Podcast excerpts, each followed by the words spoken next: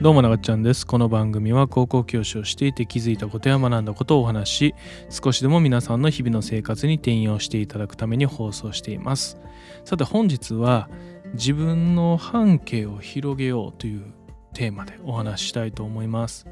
でこれはまあそうですね、自分の半径というのは、まあ、自分の世界ですね。自分の世界をまあ縮こまっていけるんじゃなくて、努力でこうどんどん広げていこうよってそういう風なお話なんですね。でそうですね。皆さんってこう落ち着いて、まあ、紙とペンを出してこう考えて考え事ですね。考え事であったりとかなんかそういったことって普段知ったことってありますかね？したことあるというか普段していますかね？A4 用紙何枚も使ってわーって書いてああでもないこうでもないって考えたりこう理解するために紙が必要であったり。そういう経験って最近終わりですかね。で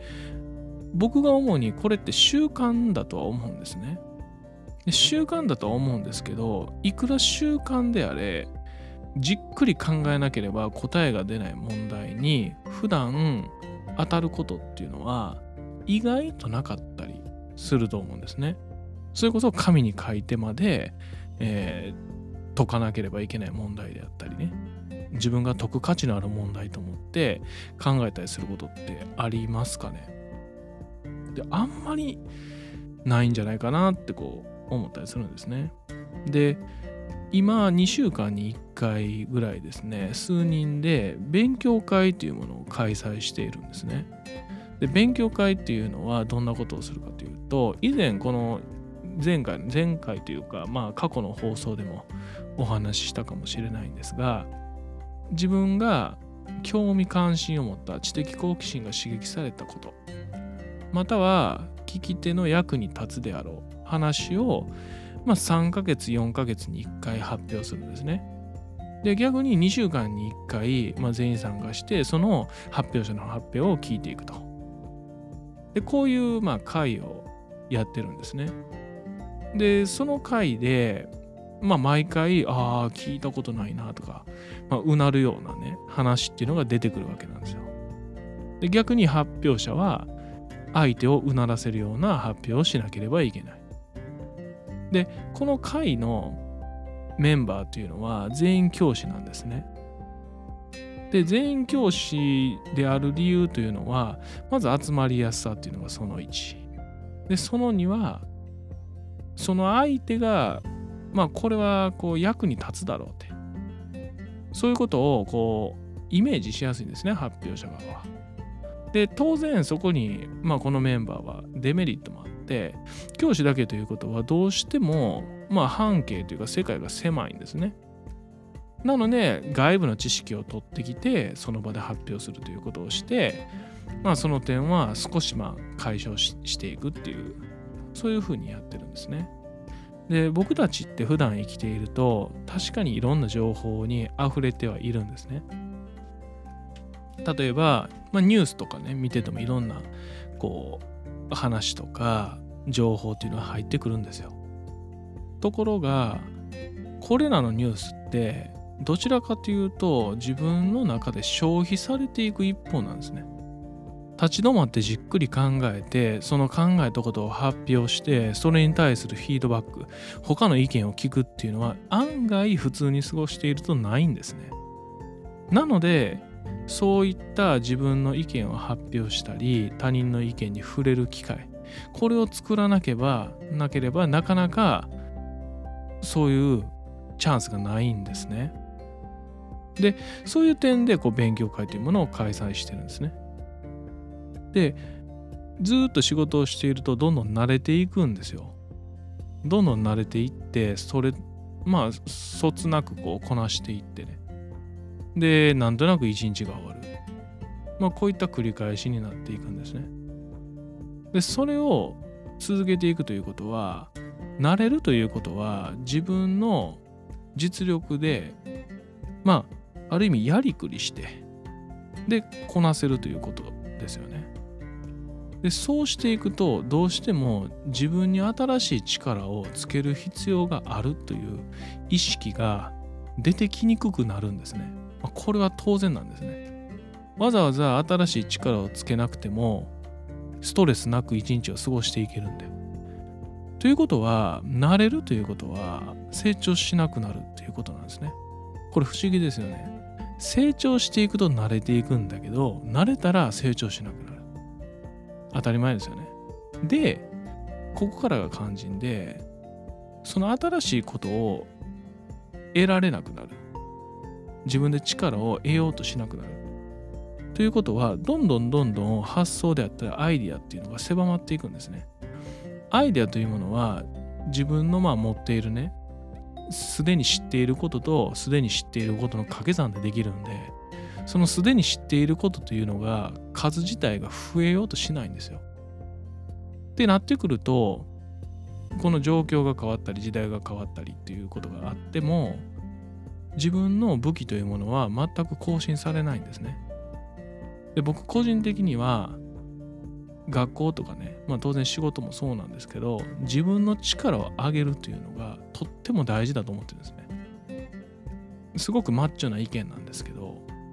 自分の力が足りないと思って自分の力を上げる。これが基本の基本。そういうふうな考えなんですね。